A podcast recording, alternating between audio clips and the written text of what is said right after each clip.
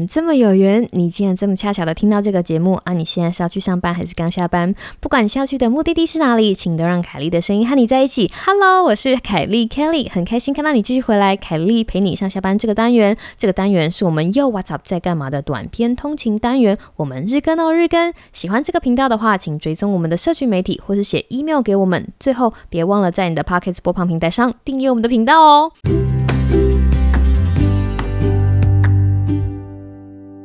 Hello，各位听众朋友，大家好啊。！Happy Friday，星期五，希望大家都可以过得非常的开心。那么呢，今天为什么凯莉陪你上下班一刚开始用这么温柔的声音呢？是因为我收到了一个小小听众的要求。那这个小听众为什么有这样子的特权呢？因为他是我干儿子。那个我干儿子他写信给干妈说，他想要听万圣节的故事。那这么重要的听众，就是干妈怎么能够怠惰呢？所以干妈 Google 了一下，今天就要来讲万圣节的故事。非常有趣的事情是啊，就是干妈在 Google 的时候发现，哎，还真是没有一个统一的版本呢。所以干妈就你知道东拼西凑给你一个 干妈觉得听起来最合理的版本哈。所以孩子来喽，那个万圣节的故事来喽。其实这个万圣节的故事要讲到很久很久以前，这个在英国还有爱尔兰那边铁器时代的啊凯尔特人，在他们十月三十一号的这一天哈，也就是他们所谓的萨温节，他们就会进行。一个非常大的庆祝。那这个萨温节它为什么特别呢？是因为它其实是处于秋天收成日跟冬天开始的交界，也就是说这天来的时候，东西都已经收的差不多了，要准备要过冬了，所以大家就在一起，你知道开心的，你知道唱歌跳舞啊，就觉得啊，今年的辛苦都已经完成啦。然后我们接下来就要开心的过冬了，所以是一个还不错的节日。那这天刚刚好就在十月三十一号，他们就会在十月三十一号之后的两天、三天都会有这样。这样子的庆祝活动，那么。你知道非常巧合的事情哈，就是某个教宗 他就是把基督教的万圣日呢，从某一个日期改到了十一月一号，也就是说万圣日的前一天就是万圣日前夜，就变成了十月三十一号，也就是我们所谓的万圣节。其实这个概念很好懂，就像我们在过年的时候，其实一月一号才过年嘛，对不对？一月一号才是新年，但是在十二月三十一号的时候，大家就在庆祝说哇，今天。是除夕呀，因为明天就新开始了，这概念非常的相似，所以就是为什么在十月三十一号大家会庆祝这个万圣日的前夜，哈，把这天当成万圣节来庆祝，就是因为隔天就是万圣日了，十一月一号就是万圣日了，就是 All Saints Day。那又有此一说，在万圣节大家为什么要庆祝呢？是因为他们相信在这个季节交错的时候，就是那一天哈，另外一个世界的幽灵鬼魂会来造访这个。人间会来跟他们的就是亲朋好友，嗯，打招呼啊，或者来看看这个以前他们曾经生活过的世界，就像我们民族故事一样，会有好的鬼魂跟坏的鬼魂。其实外国人会害怕碰到坏的鬼魂或者是很恐怖的恶灵，所以他们的解决方法就是把自己也打扮成跟鬼一样，把自己也。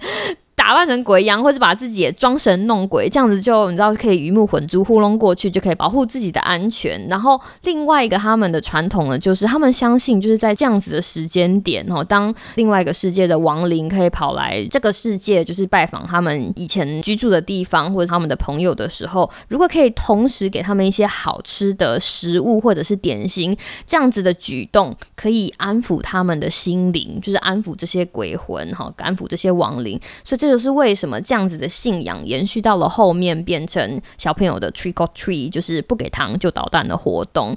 那大家应该都知道，小朋友的 trick or treat 的活动呢，就是小朋友选。则不同的造型啊，在那天扮装，当然啊，不一定每个小朋友都会扮成鬼。这这个趋势就是小朋友会慢慢选择他们喜欢的角色去扮演，然后挨家挨户的就说 trick or treat，如果你不给糖，我就捣蛋哦。然后我们这些就是大人们为了安抚小朋友，就是小小的心灵，跟以前一样嘛，跟以前的概念一样，是为了安抚这些小鬼灵精，我们就要献上糖果，献上巧克力，这就是万圣节的由来。呼，希望我的干儿子 喜欢干干妈讲的这个故事。那不知道我的听众会不会有小小朋友？如果各位小朋友喜欢听凯莉阿姨说故事的话，也欢迎写信来哦，好不好？凯莉阿姨会尽力的为你们讲故事。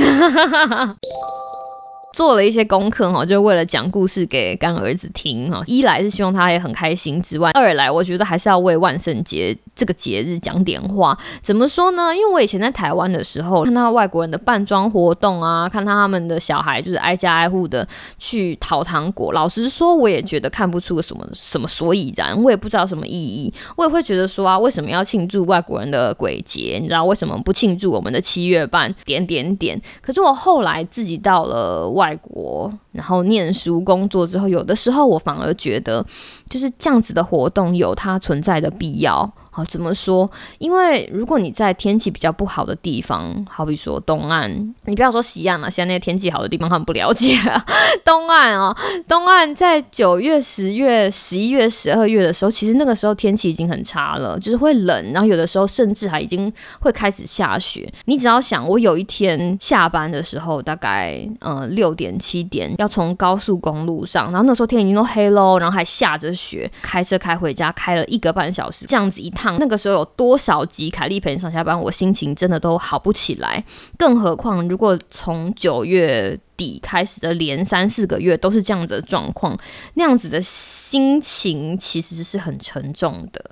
所以我其实到国外生活，我才发现，原来十月开始的这些节日也好，节庆也好，这些活动也好，其实真的可以让人们的生活多了一点调剂。不是一点调剂，是很多调剂。至少有一些事情可以在一起庆祝，有一些事情可以大家一起 have fun，会让整个生活的意义有很大很大的不一样。所以这就是为什么从十月开始会有万圣节，然后十一月会有感恩节，然后到十二月会有圣诞节，都是这种你知道带有一些庆祝意味的，可以跟家人朋友聚在一起的。有的时候天气跟心情有一点关系，而且我甚至觉得这些节日对于住在温带地区的人们来说，确实有他们存在的。必要。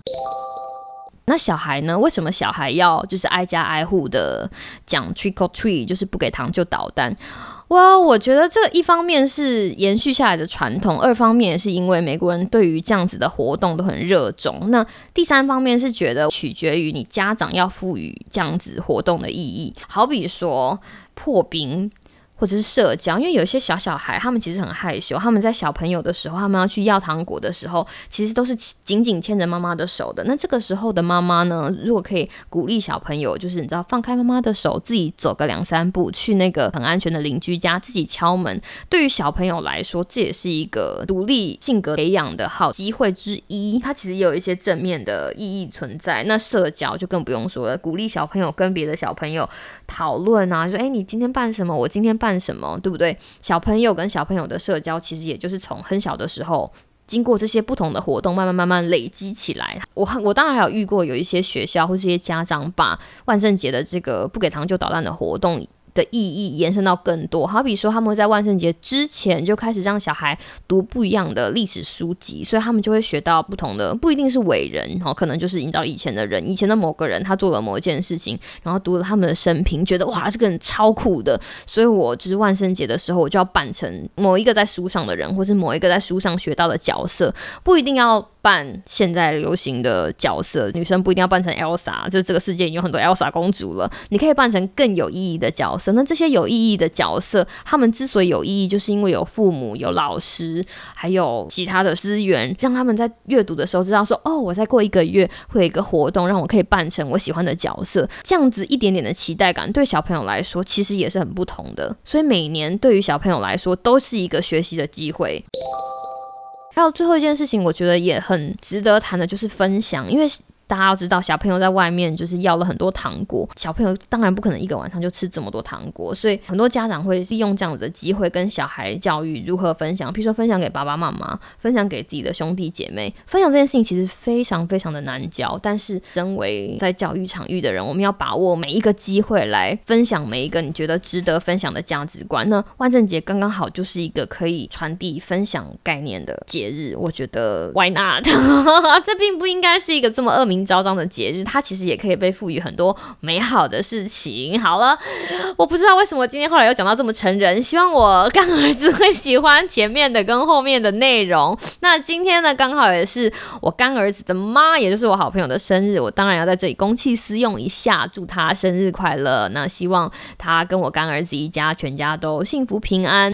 重点是今天是万圣节嘛，那我在这里可以跟大家分享什么呢？希望把一点热情哈，把一点开心，把一些就是对生活的执着以及坚持，跟我可爱的听众分享。希望你有一个美好的星期五以及美好的周末。凯丽陪你上下班，我们下礼拜再见，拜拜。